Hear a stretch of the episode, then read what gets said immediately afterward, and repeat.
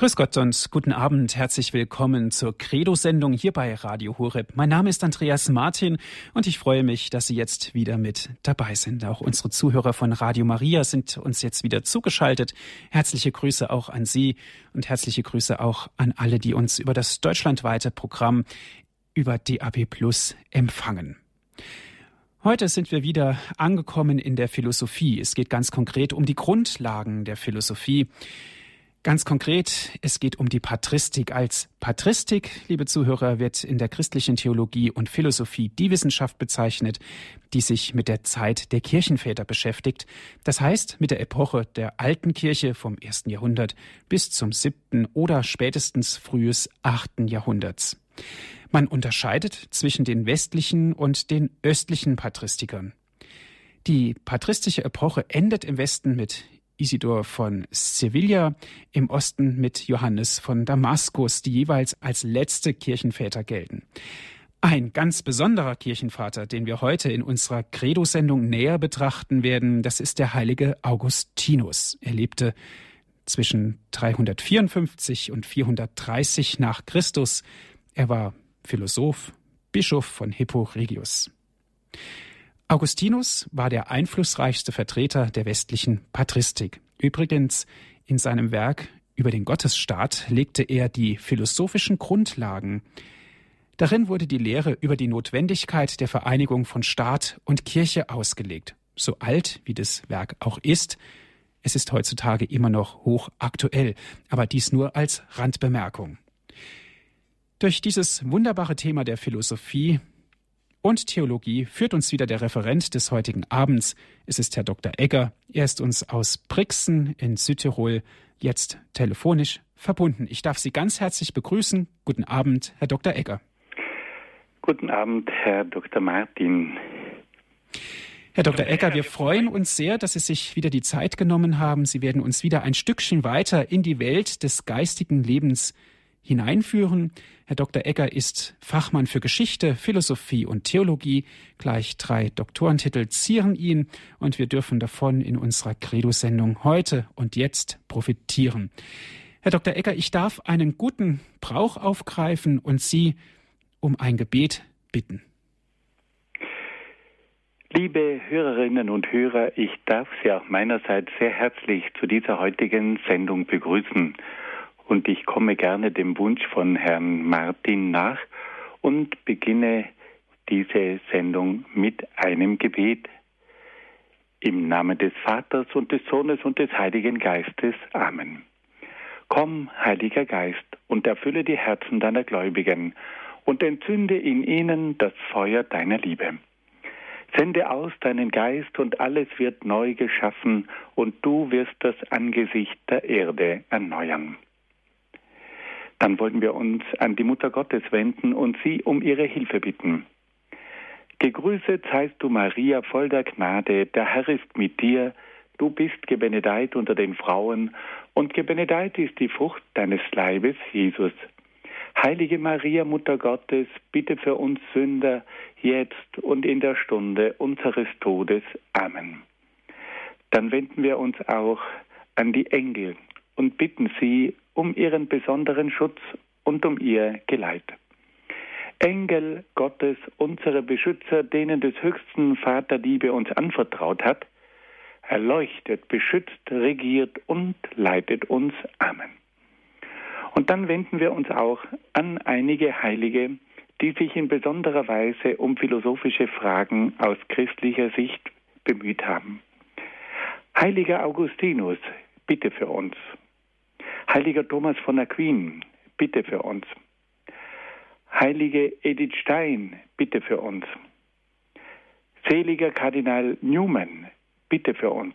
Und seliger Papst Johannes Paul II, bitte für uns. Im Namen des Vaters und des Sohnes und des Heiligen Geistes. Amen. Liebe Hörerinnen und Hörer, bei unserer letzten Sendung haben wir schon einige Vertreter der abendländischen Patristik kennengelernt. Es ging dabei um den heiligen Ambrosius, den Bischof von Mailand, um den heiligen Hieronymus, den Übersetzer der Bibel in die lateinische Sprache und um den heiligen Papst Gregor den Großen.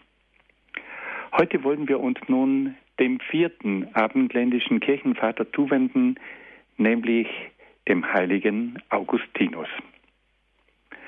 Augustinus hat ein sehr bewegtes Leben geführt, bevor er dann sich wirklich für das Christentum entschieden hat.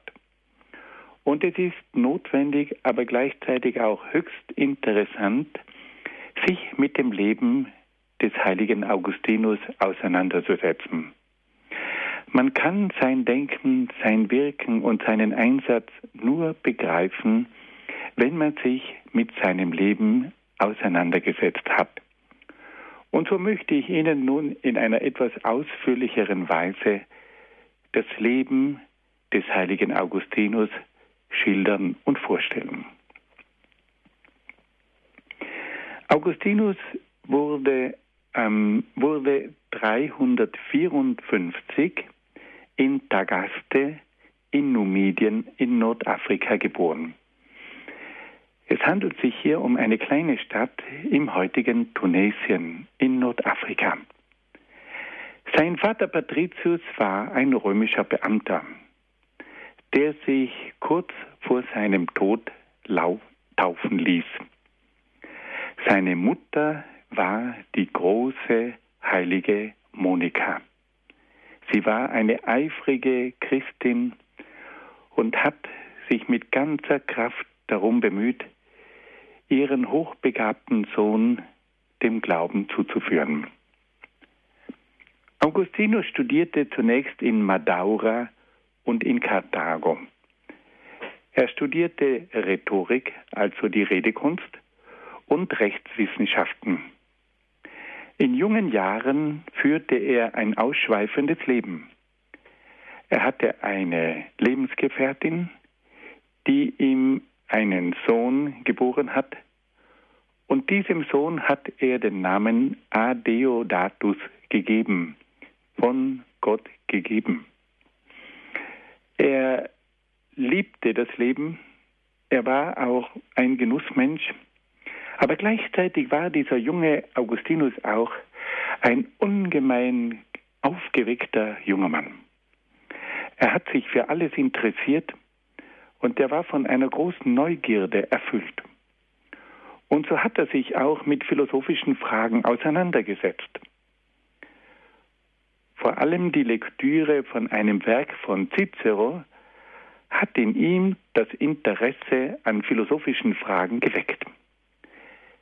Dieses Buch von Cicero trägt den Namen Hortensius.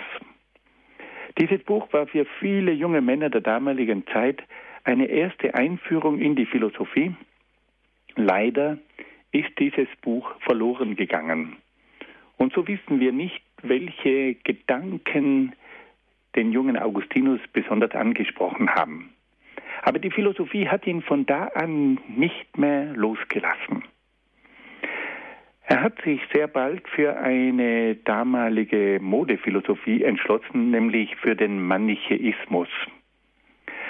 Das war eine Lehre, die vor allem behauptet hat, dass die Welt und auch der Mensch von Natur aus schlecht seien und dass es deswegen eigentlich egal sei, was man mit dem eigenen Körper macht. Da ohnehin der Körper schlecht ist, kann auch die Sinnenlust nichts Schlechtes sein. Und diese Philosophie, dass der Körper ohnehin schlecht sei und man deswegen mit ihm machen könne, was man wolle, diese Philosophie hat den jungen Augustinus sehr geprägt. Er war, das muss man sagen, ein Lebemensch, der das Leben voll genossen hat, aber gleichzeitig war er ein suchender Mensch, ein unruhiger Geist, der aber durch seine hohe Intelligenz sich immer wieder mit tieferen Fragen auseinandergesetzt hat. Nach der Beendigung seiner Studien wurde Augustinus Lehrer in Tagaste und in Karthago. Als seine Mutter ihm wegen seines Lebenswandels Vorhaltungen machte, zog er mit seiner Lebensgefährtin und seinem Sohn nach Rom. Augustinus ergreift also die Flucht und ohne sich von der Mutter und vom Vater zu verabschieden, fährt er nach Rom und versucht dort sein großes Glück. Aber in Rom verfiel er in eine große Krise und wurde Anhänger des Skeptizismus. Er beginnt an allen Dingen zu zweifeln und zweifelt sogar, ob es einen Sinn des Lebens gibt. Inzwischen war ihm aber seine Mutter Monika nach, no nach Rom nachgereist und versuchte ihn auch dort zu einem besseren Lebenswandel anzuhalten. Augustinus war verärgert über diese Mutter, die ständig hinter ihm her war. Aber auch die Mutter war sehr besorgt um diesen Sohn. Es ist nicht leicht, die Mutter von einem hochbegabten jungen Mann zu sein. Aber Monika hat nicht aufgehört, für Augustinus zu beten. Und sie hat sich auch einmal an einen Bischof gewandt und hat ihm ihr Leid geklagt. Und der Bischof hat dann Monika eine wunderbare Antwort gegeben. Ein Sohn so vieler Tränen kann nicht verloren gehen. Ein Sohn so vieler Tränen kann nicht verloren gehen. Augustinus entschließt sich, noch einmal die Flucht nach vorne anzutreten und er versucht von Rom wegzukommen und landet schließlich in Mailand. In Mailand gelingt es ihm, eine Anstellung am Kaiserhof zu bekommen. Und zwar war er dort gewissermaßen Hofredner. Und er musste bei besonderen Anlässen Ansprachen halten. Er war verpflichtet, bei Feierlichkeiten gewissermaßen als Rhetor, als der große Redner des Kaiserhofes aufzutreten. Aber da passiert nun etwas ganz Besonderes. Augustinus hört, dass es in Mailand einen Bischof gibt, der ein prächtiger Rhetoriker ist. Ein Mann, der die Redekunst beherrscht wie kein anderer. Wir haben Ambrosius schon kennengelernt. Ambrosius war vorher Politiker. Er war Präfekt von Mailand und wurde dann auf Wunsch des Volkes zum Bischof von Mailand gewählt und wurde dann zum Bischof geweiht. Und dieser ehemalige Politiker, der aber auch ein großer Heiliger war, der fasziniert die Leute in Mailand durch seine großartigen Predigten. Und der junge Augustinus denkt sich, den Mann möchte ich mir einmal anhören. Aber er geht nicht hin, um seinen Glauben zu vertiefen, sondern als Spezialist für Rhetorik, für Redekunst, möchte er diesen Mann mal hören, um zu erleben, wie dieser Mann es versteht, die Zuhörer anzusprechen und zu fesseln. Augustinus hört Ambrosius immer wieder und da geschieht nun etwas Unglaubliches. Ambrosius erklärt die Heilige Schrift. Aber er verwendet dabei eine besondere Methode. Er erklärt die Schrift nicht einfach, nur wörtlich, sondern er versucht immer wieder eine allegorische Methode anzuwenden und versucht viele Stellen der Heiligen Schrift in einem übertragenen Sinn zu erklären. Also er bleibt nicht beim wörtlichen Sinn der Heiligen Schrift stehen, sondern versucht diesen Text auch in einem übertragenen Sinn zu erklären und zu deuten. Und auf einmal öffnet sich für Augustinus der Zugang zur Heiligen Schrift. Er hat die Heilige Schrift vorher immer belächelt und hat gesagt, ja, was da in dieser Heiligen Schrift steht, das kann man doch nicht glauben, das kann man doch nicht annehmen, dass die Welt in sechs Tagen erschaffen worden ist, das kann doch kein vernünftiger Mensch glauben. Und nun hört er auf einmal, wie dieser Ambrosius die Heilige Schrift nicht in einem wortwörtlichen Sinn erklärt, sondern dass er auch die Heilige Schrift in einem übertragenen Sinn erklärt, mit Hilfe der sogenannten allegorischen Methode. Und auf einmal erschließt sich ihm die Heilige Schrift. Und auf einmal gelingt es ihm, die Heilige Schrift anzunehmen, weil er nämlich den tieferen Sinn der Heiligen Schrift begreift. Ambrosius, der ehemalige Politiker, der ehemalige Präfekt und jetzige Bischof von Mailand, erschließt diesem feurigen Nordafrikaner die Heilige Schrift. Augustinus gerät in eine große Krise. Er merkt, dass er sich entscheiden muss. Und da befindet er sich jetzt an der Peripherie von Mailand in einem kleinen Ort und ringt und ringt um eine Entscheidung. Er sitzt unter einem Baum, er denkt nach, er betet zu Gott und bittet um Klarheit. Und da passiert nun wieder etwas Unglaubliches. Er hört, wie im Nachbargarten die Kinder spielten. Das war ein ganz berühmtes römisches Kinderspiel. Tolle Lege, tolle Lege, tolle Lege, nimm und lies, nimm und lies, nimm und lies. Das war also so ein Lesespiel, das die Kinder gerne gespielt haben. Und Augustinus fasst jetzt plötzlich dieses tolle Lege, nimm und lies, nimm und lies als einen Anruf Gottes auf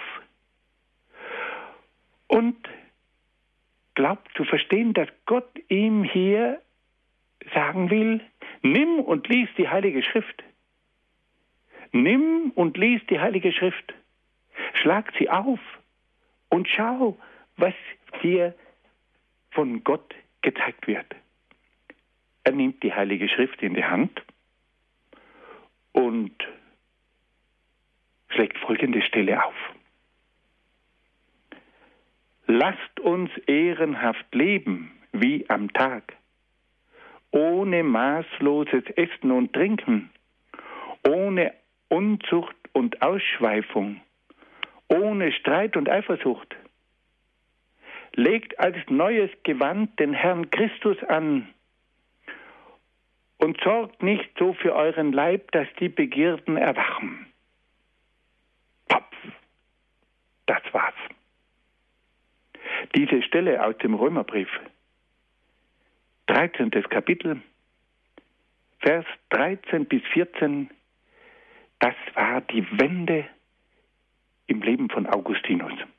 Lesen wir das noch einmal. Lasst uns ehrenhaft leben wie am Tag, also nicht das Nachtleben, ohne maßloses Essen und Trinken, ohne Unzucht und Ausschweifung, ohne Streit und Eifersucht, legt als neues Gewand den Herrn Jesus Christus an und sorgt nicht so für euren Leib, dass die Begierden erwachen. Römer 13. Kapitel 13. bis 14. Vers. Augustinus merkt, das bin ich. Da sagt mir Gott, lebt ehrenhaft wie am Tag ohne maßloses Essen und ohne Trinken, ohne maßloses Trinken, ohne Unzucht, nennen wir es mal modern, ohne unmoralische Sexualität und ohne Ausschweifung, ohne Streit und Eifersucht. Er soll ein neues Lebensgewand anziehen, und zwar Jesus Christus. Und er soll nicht so für seinen Leib sorgen, dass ständig die Begierden erwachen.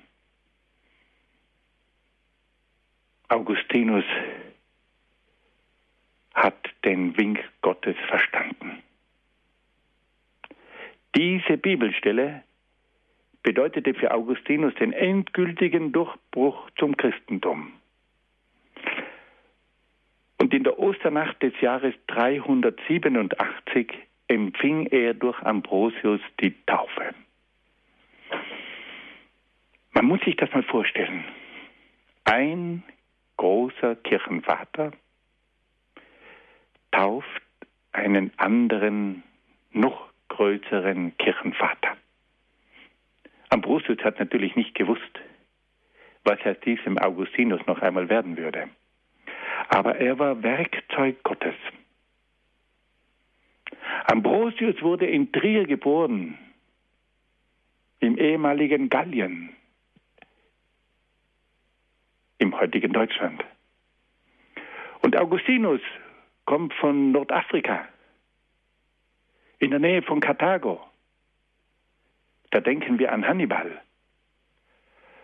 Und diese zwei Männer treffen sich in Mailand. Der eine aus dem Norden, der andere aus dem Süden. Und diese zwei Männer, die haben das Abendland geprägt. Und das hat sich in der Kirche von Sant'Ambrogio in Mailand ereignet. In der Osternacht 387 wird Augustinus getauft. Und kurze Zeit darauf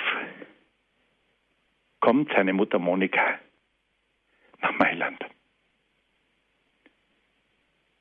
Ihr Sohn Augustinus hat den Glauben gefunden.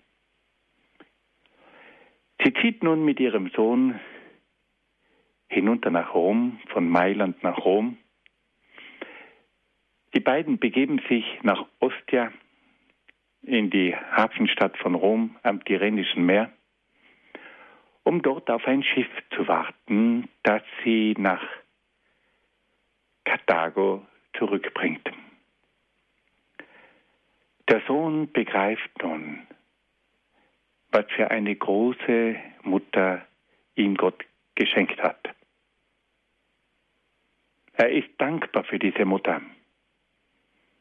Und er spricht mit ihr in diesen Tagen des Wartens. Doch auf einmal erkrankt Monika und in wenigen Tagen stirbt sie. Augustinus ist zutiefst betroffen, weil er merkt, dass er all das, was er gefunden hat, seiner Mutter Monika verdankt. Und er schreibt in seinem berühmten Werk Confessiones, in seinen Bekenntnissen, dass er nicht einmal weinen konnte. Er war so betroffen. Er hat gespürt, die Mutter hat ihren großen Auftrag erfüllt. Ohne Monika gäbe es keinen Augustinus. Und es lohnt sich, wenn Mütter sich ganz einsetzen für ihre Söhne und für ihre Töchter. Wenn Mütter nicht nachlassen, dann können oft aus verlorenen Söhnen noch heilige Söhne werden. Augustinus fährt dann zurück nach Nordafrika und er beginnt nun ein klösterliches Leben mit anderen gleichgesinnten Männern zu führen. Und nach einiger Zeit bittet man ihn, dass er sich zum Priester weihen lassen solle. Augustinus wehrt sich dagegen. Er sagt, ich habe ja ein sündhaftes Leben geführt, ich kann doch nicht Priester werden. Aber man dringt in ihn ein, und er wird Priester. In dieser Zeit stirbt auch sein Sohn Adeodatus und seine frühere Lebensgefährtin, die hatte ihn schon früher verlassen, nachdem sie gemerkt hatte, dass Augustinus einen neuen Weg einschlagen wollte. Nach einigen Jahren stirbt der Bischof von der Stadt Hyporegius und da dringen nun die Leute in ihn, er solle doch das Bischofsamt übernehmen. Augustinus wehrt sich dagegen. Aber die Leute sagen, Augustinus, du hast alle Voraussetzungen.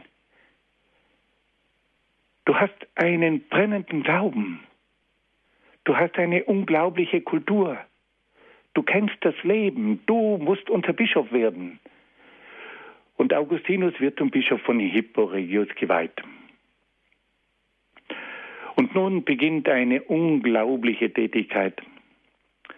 Augustinus beginnt verschiedenste Schriften zu verfassen über die verschiedensten Themen. Er setzt sich mit allen großen Fragen auseinander. Und er entwickelt einen Stil, eine Beredsamkeit, die die Menschen fasziniert. Er kann aber auch seine Gegner angreifen er kennt seine Gegner. Er war selber früher in einer ganz anderen Welt. Er kennt die negativen philosophischen Systeme des Manichäismus und des Skeptizismus. Und er kennt die verschiedenen theologischen Theorien und er beginnt nun zu schreiben. Er schreibt nicht selber, sondern er diktiert. Er hat Schreiber und dadurch, dass er seine Texte diktiert, sind diese Schriften von Augustinus so unheimlich lebendig. Das brennt. Und Augustinus wird plötzlich gelesen. Überall hören die Menschen von ihm. Und überall lesen sie von ihm. Die Bischöfe in Italien, in Spanien, im Orient lesen Augustinus. Augustinus ist der Mann, der die Fackel der Theologie entzündet. Und er wird zum anerkannten Führer der damaligen kirchlichen Theologie. Augustinus hat gleichzeitig auch in einer unglaublich dramatischen Zeit gelebt. In seine Lebenszeit fällt die Eroberung Roms durch die Westgoten unter der Führung von Alarich. Alarich erobert Rom zum ersten Mal. In seiner über tausendjährigen Geschichte wird Rom erobert. Und die Menschen sind erschüttert. Roma Eterna, das ewige Rom, kann erobert werden. Die Barbaren fallen über diese Stadt her. Es gibt Tausende von Toten. Die Paläste werden geplündert. Und niemand ist imstande, die Bevölkerung zu schützen. Und Augustinus betrachtet das als ein Zeichen. Rom kann fallen. Und er beginnt nun ein Werk zu schaffen, das weit über Augustinus hinauswirkt. Den Gottesstaat. Und da versucht er den Gottesstaat, wie Gott ihn möchte, dem Erdenstaat gegenüberzustellen. Er beobachtet, dass das tausendjährige Rom am Zerfallen ist. Und er nennt dieses Rom den Erdenstaat, die Civitas Terrena. Er ist von der, Große, von der Größe Roms überzeugt. Er kennt die römische Kultur, er kennt die römischen Schriftsteller, er kennt die römische Kunst. Und trotzdem fragt er sich, wie ist denn das möglich, dass dieses große Rom, das den Erdkreis regiert hat, das eine solche Kultur und Zivilisation hervorgebracht hat, plötzlich am Ende ist. Und da sagt er, der eigentliche Grund ist der, dass Rom zwar eine große Kultur geschaffen hat, aber dass dieses Rom nicht auf den Grundsätzen Gottes aufgebaut ist. Da geht es um Macht da geht es um Ruhm, da geht es um Gewalt, da geht es um Krieg. Und er sagt, das sind keine göttlichen Prinzipien. Und deswegen muss Rom trotz seiner Größe untergehen. Und deswegen muss Rom trotz seiner hohen Kultur letztlich der Dekadenz verfallen. Und er stellt diesem Erdenstaat den Gottesstaat gegenüber. Die Civitas Dei. Und er sagt, dass dieser Staat auf ganz anderen Grundsätzen aufgebaut ist. Da geht es um Gott. Da geht es um die zehn Gebote. Da geht es um eine Politik für die Menschen. Da gibt es eine Ehrfurcht vor den Schwächeren und, und, und. Und Augustinus hat durch diese Gegenüberstellung des Gottesstaates und des Erdenstaates einen Vergleich geschaffen, der die Menschen aller Zeiten bewegt hat. Und er sagt, die Politik ist im Grunde genommen ein Kampf zwischen Himmel und Erde. Das ist nicht nur Menschenwerk. Da ist Gott und der Satan im Kampf. Der Erdenstaat bekämpft den Gottesstaat. Und dieses Werk, das hat die Menschen bewegt. Und dieses Werk bewegt uns auch heute. Auch heute gibt es den Gottesstaat, der im Kampf steht mit dem Erdenstaat. Und auch heute gibt es den Erdenstaat, der versucht, den Gottesstaat zu vernichten. Augustinus ist aktueller denn je.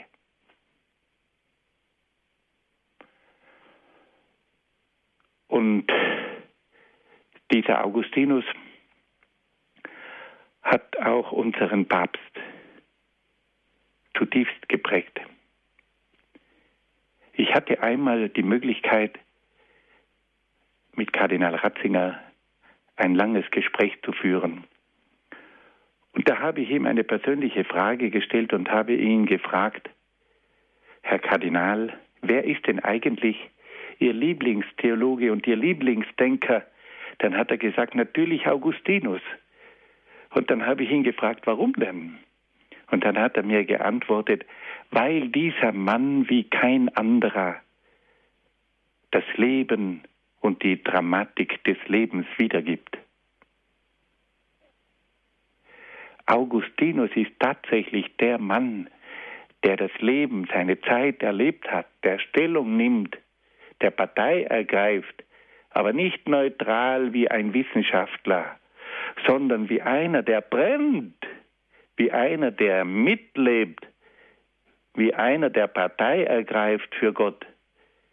Das ist der große Unterschied zu den wissenschaftlichen, theologischen Ausführungen. Dieser Mann, der steht im Geschehen drin. Dieser Mann, der erlebt seine Zeit und auch sein Ende hat ganz seinem Charakter entsprochen. Augustinus erlebt noch den Sturm der Vandalen. Das schlimmste Volk der Völkerwanderung, die Vandalen, kommt nach Nordafrika. Sie ziehen quer durch Europa, sie ziehen quer durch Spanien bis hinunter nach Gibraltar. Dort fahren sie dann mit gekapperten Schiffen über die Meerenge hinüber nach Afrika und dann erobern sie ganz Nordafrika bis hinüber nach Karthago. Und auf einmal stehen sie vor den Mauern von Hippo Regius, von der Bischofsstadt von Augustinus. Die Bevölkerung ist entsetzt. Man weiß, dass der Führer der Vandalen, Geiserich, ein gnadenloser König ist. Und der römische Hauptmann versucht, die Stadt zu verteidigen. Und der Bischof Augustinus geht zu ihm hin und sagt, du bist doch nie imstande, mit diesen wenigen Soldaten die Stadt zu verteidigen. Lass das. Ich werde mit dem König der Vandalen mit Geiserich sprechen. Und Augustinus, der Bischof, begibt sich in das Lager der Vandalen. Und er trifft sich mit Geiserich. Und dieser barbarische König kennt Augustinus. Er weiß, wer vor ihm steht. Und die zwei Männer kommen ins Gespräch. Und Augustinus versucht zu verhandeln, dass die Stadt nicht geplündert wird. Er ist ja als Bischof Hirte von dieser Stadt. Und er geht dann zurück und versucht der eigenen Bevölkerung zu sagen, unter welchen Bedingungen man diese Stadt übergeben kann. Aber der römische Hauptmann glaubt dann doch, dass er diese Stadt verteidigen muss. Und es kommt zum Konflikt zwischen Augustinus, dem Bischof, und dem Kommandanten der Stadt. Die Stadt wird verteidigt, die Vandalen belagern die Stadt. Und während dieser Belagerung stirbt Augustinus. Eine unheimliche Symbolik. Dieser Mann stirbt während der Belagerung seiner Stadt durch die Barbaren. Aber sein Werk, vor allem sein Buch De Civitate Dei über den Gottesstaat, das hat er geschrieben. Und das ist das Programm für das neue Europa. In diesem Buch hat Augustinus die Grundlagen geschaffen für das heilige römische Reich deutscher Nation. Und dieses Buch wird ein anderer Großer lesen und studieren. Karl der Große. Karl der Große hat die Bedeutung dieses Werks erkannt. Und Karl der Große,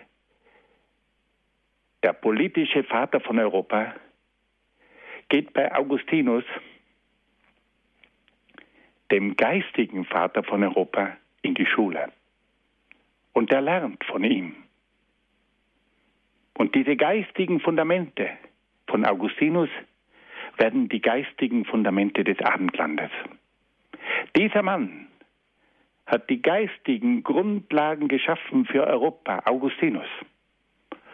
Und wenn die geistigen Grundlagen vorhanden sind, dann kann ein Politiker auch ein Reich schaffen, weil dieses Reich geistige Grundlagen hat. Dieses Reich hat eine Idee. Dieses Reich hat eine Seele. Und diese Seele ist das Christentum, das Augustinus in seiner Theologie entfaltet hat. Ein gewaltiges Leben, ein gewaltiges Schaffen, und eine gewaltige Nachwirkung von Augustinus aus Hipporegius. Nun hören wir ein wenig Musik.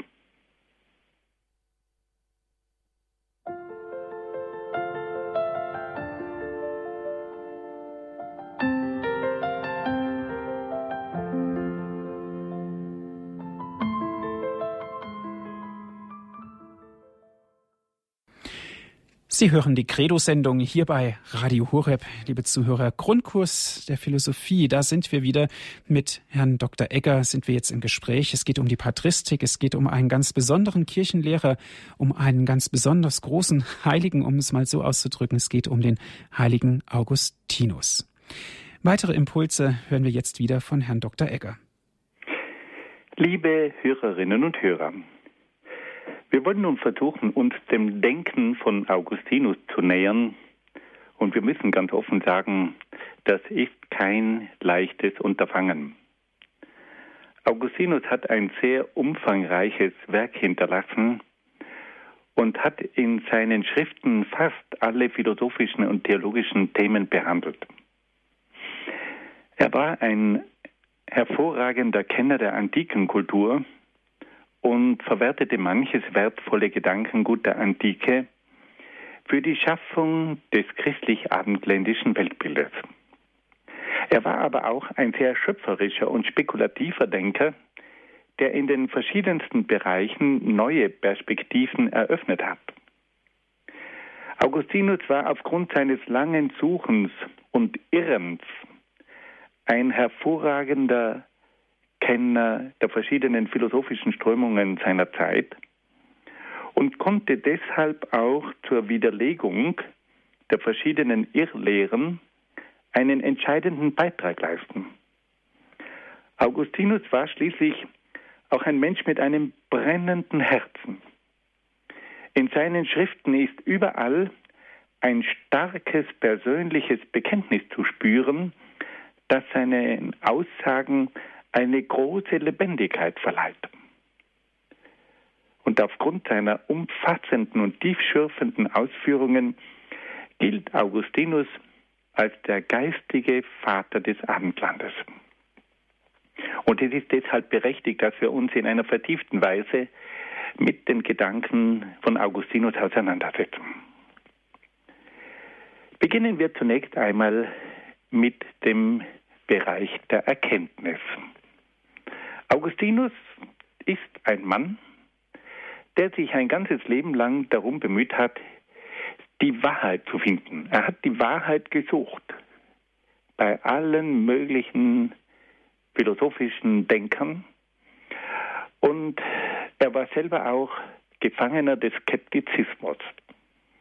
Und da stellt sich nun Augustinus am Anfang die entscheidende Frage, ob es überhaupt möglich ist, die Wahrheit zu erkennen. Die Skeptiker haben ja behauptet, dass es nicht möglich sei, die Wahrheit zu erkennen. Aber wenn es nicht möglich ist, die Wahrheit zu erkennen, dann hat es überhaupt keinen Sinn, dass man sich auf die Suche macht. Und deswegen muss Augustinus zunächst einmal versuchen, den Weg frei zu schaufeln hin zur Wahrheit. Er muss versuchen, den Menschen zu zeigen, dass es möglich ist, die Wahrheit zu erkennen. Und da hat er den Skeptizismus, der an allem zweifelt, direkt bei den Hörnern gepackt und hat versucht, die Argumente vom Skeptizismus zu widerlegen. Der Skeptizismus sagt, man kann alles bezweifeln. Und zum Schluss bleibt nichts anderes als der Zweifel. Und Augustinus sagt, ja, es ist möglich, an allem zu zweifeln. Aber trotzdem bleibt die Gewissheit, dass es den Zweifel gibt. Warum? Weil wenn wir nicht sicher wären, dass wir zweifeln, dann könnten wir nicht zweifeln. Also es muss wenigstens eine Sache sicher sein, das ist der Zweifel selber. Denn wenn ich den Zweifel in Frage stelle, dann kann ich ja nicht zweifeln. Also, sagt Augustinus, ist der Zweifel sicher. Wir können an allem zweifeln, aber nicht am Zweifel selber, weil sonst können wir nicht mehr zweifeln. Also sagt Augustinus, es gibt eine Gewissheit, die des Zweifels. Dann geht aber Augustinus noch einen Schritt weiter und sagt, ja, aber wenn ich sicher bin, dass ich zweifle, dann kann ich auch sicher sein, dass ich denke. Und wenn ich sicher bin, dass ich denke, dann kann ich auch sicher sein, dass ich bin. Also, der Zweifel ist sicher, weil sonst könnte man nicht zweifeln. Wenn der Zweifel sicher ist, dann ist auch sicher, dass ich denke, weil sonst könnte ich nicht zweifeln. Und wenn sicher ist, dass ich denke, dann ist auch sicher, dass ich bin. Weil wenn es mich nicht gibt, dann kann ich nicht denken. Also sagt Augustinus, haben wir mal drei sichere Dinge. Erstens, dass es den Zweifel gibt. Zweitens, dass ich denke. Und drittens, dass ich bin. Aha. Also man kann nicht alles in Frage stellen. Der Zweifel ist sicher, das Denken ist sicher und dass ich bin, ist sicher. Dieser berühmte Schluss von Augustinus, der war dann später auch in der modernen Philosophie einmal von großer Bedeutung. Da kommt dann im 16. Jahrhundert ein gewisser Herr René Descartes, Cartesius, ein französischer Denker, und der hat dann das berühmte Wort gesagt, cogito ergo sum. Ich denke, also bin ich. Diesen Gedanken, den hat er wahrscheinlich bei Augustinus ein bisschen ausgeliehen. Nur war Augustinus war noch ein bisschen gründlicher. Der hat gesagt, dubito, ergo cogito, ergo sum. Ich zweifle, also denke ich, also bin ich. Dieser berühmte Satz von Augustinus, das Zweifeln ist sicher, weil man sonst nicht zweifeln kann. Und wenn ich zweifle, dann ist sicher, dass ich denke. Und wenn ich denke, dann ist sicher, dass ich bin. Drei Gewissheiten. Jetzt zerpflückt er den Skeptizismus noch in einer zweiten Weise. Der Skeptizismus sagt, man kann nichts erkennen, weil ja immer die Möglichkeit besteht, dass es sich um eine Sinnestäuschung handelt. Unsere Sinne können sich täuschen und deswegen können wir uns nicht auf unsere Wahrnehmungen verlassen. Und Augustinus kennt dieses Argument der Sinnestäuschungen und zerpflückt dieses Argument. Und er sagt, liebe Freunde, liebe Skeptiker, im Normalfall können wir uns durchaus auf unsere Sinne verlassen. Es ist nicht alles eine Sinnestäuschung. Es gibt nur Ausnahmen, wo es Sinnestäuschungen gibt. Aber im Normalfall funktionieren unsere Augen und unsere Ohren, unsere Nase und so weiter recht gut. Er sagt, nur dann, wenn die Sinnesorgane krank sind, dann kommt es zu Täuschungen. Oder wenn jemand wahnsinnig ist, dann hat er irgendwelche Halluzinationen, dann täuscht er sich.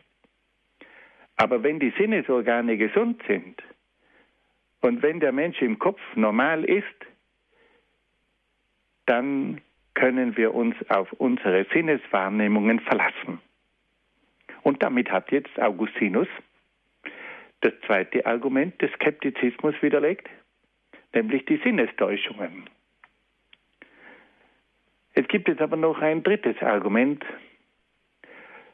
Und da sagen die Skeptiker, ja, aber auch in der Moral gibt es keine Wahrheit, weil wer kann schon genau sagen, wann etwas gut ist und wann etwas bös ist? Kein Mensch kann doch wirklich sagen, das ist gut und das ist bös. Und Augustinus sagt, Moment, wenn es kein Gut und Böse gibt, dann gibt es keinen Ehebruch, dann gibt es keinen Mord und dann gibt es kein Sakrileg. Aber jeder von uns weiß doch sehr wohl, was ein Ehebruch ist. Und jeder von uns weiß doch sehr wohl, was ein Mord ist. Und jeder von uns weiß doch, was ein Sakrileg ist. Und vor allem, wenn es ihm selber passiert, wenn ihm Böses widerfährt, dann weiß er sehr genau, dass es Gut und Böse gibt. Und damit zerpflückt jetzt Augustinus auch das dritte Argument. Er sagt, man kann nicht behaupten, dass es keine Möglichkeit gibt, Gut und Böse zu unterscheiden, wie die Skeptiker sagen. Weil wenn es kein Gut und Böse gibt, dann gibt es keinen Ehebruch, keinen Mord und keinen Sakrileg. Aber es ist doch wohl für jeden klar, dass es einen Ehebruch gibt, vor allem für den gehörnten Ehemann. Es ist doch klar, dass es einen Mord gibt und dass es ein Sakrileg gibt. Und vor allem, wenn der Mensch selber das erleiden muss, dann weiß er sehr wohl, was gut und böse ist. Und auf diese Art und Weise ist also auch dieses dritte Argument der Skeptiker widerlegt. Augustinus hat also am Anfang versucht, den Menschen zu zeigen, dass es möglich ist, die Wahrheit zu erkennen. Und dass es nicht wahr ist, was die Skeptiker sagen, dass man nämlich alles in Frage stellen kann und anzweifeln kann und dass alles nur eine Sinnestäuschung ist und dass es keine sicheren Wahrnehmungen gibt und dass es auch im Bereich der Moral nicht gut und böse gibt. Er sagt Augustinus, das stimmt so nicht. Und er fängt zunächst einmal an, die Erkenntnis auf eine sichere Basis zu stellen. Liebe Freunde, diese Kritik am Skeptizismus, die ist für die heutige Zeit von größter Bedeutung. Wir haben nämlich auch heute diese Skeptiker, die sagen, niemand kann die Wahrheit erkennen. Es gibt nur Meinungen, subjektive Meinungen. Es kann alles eine Täuschung sein, es kann alles nur ein Bluff sein. Und auch heute sagt man, gut und böse, das ist relativ Niemand kann sagen, was wirklich gut und böse ist. Wir haben heute genau die gleiche Situation wie zur Zeit von Augustinus. Diese Skeptiker der heutigen Zeit. Diese professionellen Skeptiker, ja, also die bemühen sich zu zeigen, dass es keine Wahrheit gibt, weil sie keine Wahrheit brauchen können und weil sie keine Wahrheit wollen. Weil wenn ich sage, es gibt keine Wahrheit, dann kann ich tun, was ich will. Und genau dort, wo es keine Wahrheit gibt, da gibt es auch keine Moral. Und genau dort, wo es keine Wahrheit gibt, tut jeder, was er will. Und das ist immer der Anfang vom Ende. Da beginnt die Dekadenz. Da beginnt der Niedergang. Und Augustinus räumt deswegen mal zunächst auf mit dem Skeptizismus und sagt, liebe Freunde, es ist möglich, eine Wahrheit zu erkennen. Man kann an allem zweifeln, aber am Zweifel selber nicht. Da fangt schon mal an. Weil wenn ihr alles anzweifelt, dann müsst ihr auch den Zweifel in Frage stellen und dann könnt ihr nicht mehr zweifeln und damit schießt ihr euch ein Eigentor. Ihr seid weg mit eurer eigenen Theorie. Und auch mit diesen Sinnestäuschungen und mit der Behauptung, dass es nicht möglich sei, Gut und Böse zu unterscheiden, sagt er, da sind wir nicht mehr lebensfähig, da können wir nicht einmal mehr sagen, es gibt einen Ehebruch, es gibt einen Mord. Und auf diese Art und Weise lässt also Augustinus die Skeptiker im Regen stehen. Also schon der Einstieg war recht kräftig wichtig. Und so wird es danach weitergehen. Ja, wir wollen jetzt diese heutigen Ausführungen noch einmal ganz kurz zusammenfassen. Wir haben jetzt von Augustinus gehört, dass er selbst ein sehr bewegtes Leben geführt hat. Er wird in Nordafrika geboren. Seine Mutter ist die heilige Monika. Er studiert Rhetorik und Rechtswissenschaften hat aber nebenbei auch ein ausschweifendes Leben geführt. Er hat eine Lebensgefährtin, er bekommt einen Sohn, die Mutter macht ihm Vorhaltungen, er flieht nach Rom, dort fällt er in eine Krise, die Mutter kommt nach Rom nach, der Sohn flieht wieder nach Mailand, wird dort Redner am kaiserlichen Hof und dann kommt es zur Begegnung mit Bischof Ambrosius. Und dieser Bischof Ambrosius, der selber früher ein Politiker war, dem gelingt es, Augustinus die Heilige Schrift zu eröffnen. Durch die allegorische Methode, durch die Bibelauslegung im übertragenen Sinn. Augustinus öffnet sich, er ringt um seinen Glauben.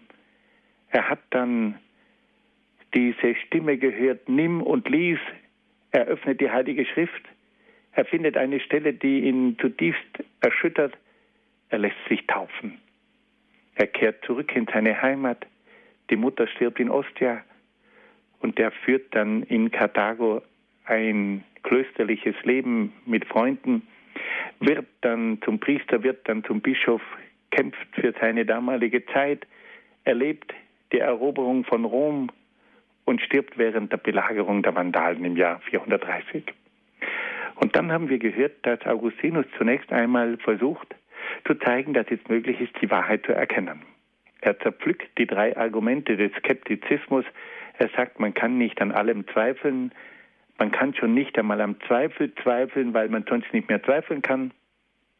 Er zerpflückt die Behauptung, dass alles nur eine Sinnestäuschung sei, indem er sagt, im Normalfall, wenn die Organe gesund sind und der Kopf normal ist, kann man durchaus sich auf seine Sinnesorgane verlassen.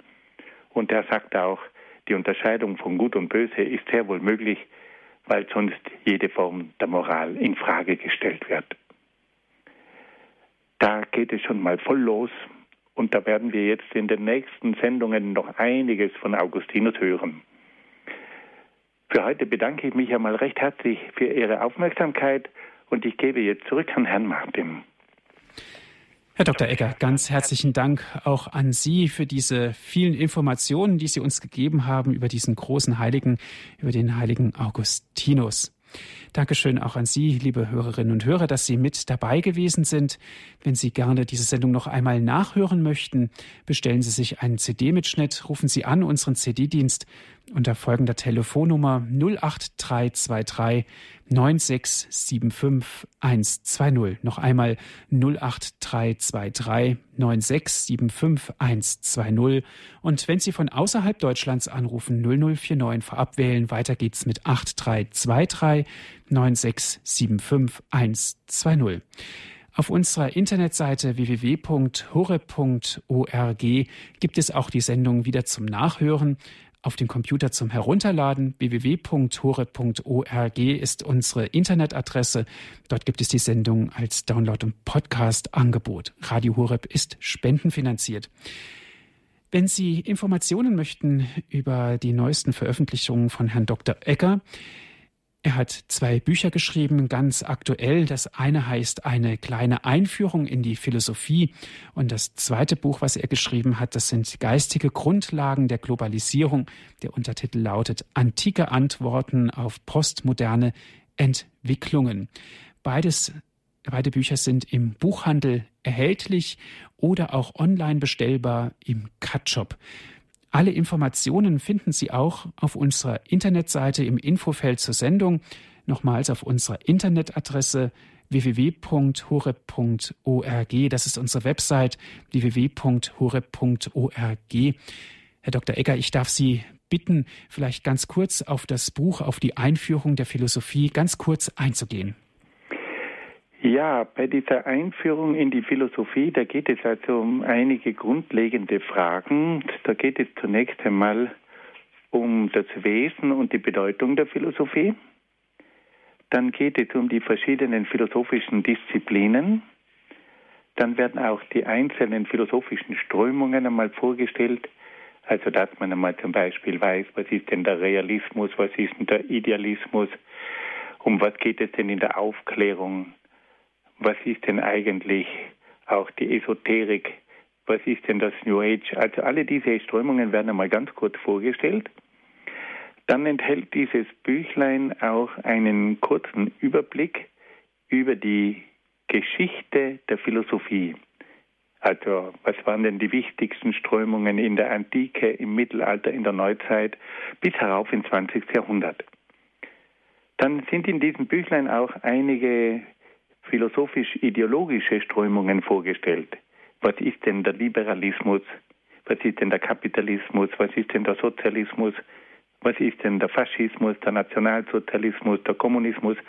Dass man hier mal gewisse Grundströmungen kennenlernt. Ich möchte Sie auf Folgendes aufmerksam machen. Also dieses Büchlein setzt keinerlei philosophische Kenntnisse voraus. Es ist also wirklich ein Buch zum Einsteigen und sämtliche Begriffe werden dann ganz klar erklärt, damit jeder wirklich weiß, um was es geht. Aber ich darf Sie vielleicht noch ganz kurz auf das zweite Büchlein hinweisen. Das hat also den Namen Geistige Grundlagen der Globalisierung. Und in diesem Büchlein werden die verschiedenen Denker, die wir bei den philosophischen Sendungen bei Radio Horeb und Radio Maria gehört haben, nämlich Cicero, Seneca und andere Denker, die werden dort vorgestellt im Hinblick auf die Globalisierung im römischen Reich. Und dann wird der Versuch unternommen, diese Denker auch für die heutige Zeit einzusetzen. Und deswegen ist der Untertitel von diesem Büchlein Antike Antworten auf postmoderne Probleme. Wer sich also für diese Sendungen interessiert hat über Cicero und Seneca und und und, der findet dort in diesem Büchlein eine Zusammenfassung. Und ich habe dieses Büchlein Otto von Habsburg gewidmet. Ich habe einmal mit Otto von Habsburg ein Gespräch führen dürfen und da habe ich ihn gefragt, ob er glaubt, dass die Globalisierung gelingt. Und dann hat er mich angeschaut und hat gesagt, ich glaube leider nein. Und dann habe ich gesagt, ja, warum denn nicht? Und dann hat Otto von Habsburg geantwortet, das werde ich nie vergessen, weil wir geistig und menschlich nicht auf der Höhe sind. Und das hat mich getroffen im tiefsten Herzen. Und dann habe ich mir gedacht, dann müssten wir uns einmal um die geistigen Grundlagen bemühen. Und aus diesem Gespräch mit Otto von Habsburg ist dann dieses Büchlein hervorgegangen, Geistige Grundlagen der Globalisierung. Und das würde ich Ihnen sehr empfehlen, weil ich glaube, dass es notwendig ist, dass wir heute gerade uns über diese geistigen und menschlichen Grundlagen Gedanken machen. Und deswegen würde ich Sie bitten, schauen Sie sich dieses Büchlein mal an. Vielleicht können Sie es auch weitergeben. Wir müssen uns heute auch aus christlicher Sicht mit den geistigen Grundlagen und mit den menschlichen Grundlagen auseinandersetzen, damit nicht alles Bemühen umsonst ist. Augustinus ist hier eine Warnung und gleichzeitig auch ein Vorbild. Herzlichen Dank, Herr Dr. Ecker. Ich darf mich von Ihnen verabschieden, wünsche Ihnen alles Gute und vor allen Dingen gottesreichen Segen. Auf Wiederhören sagt Ihnen Ihr Andreas Martin.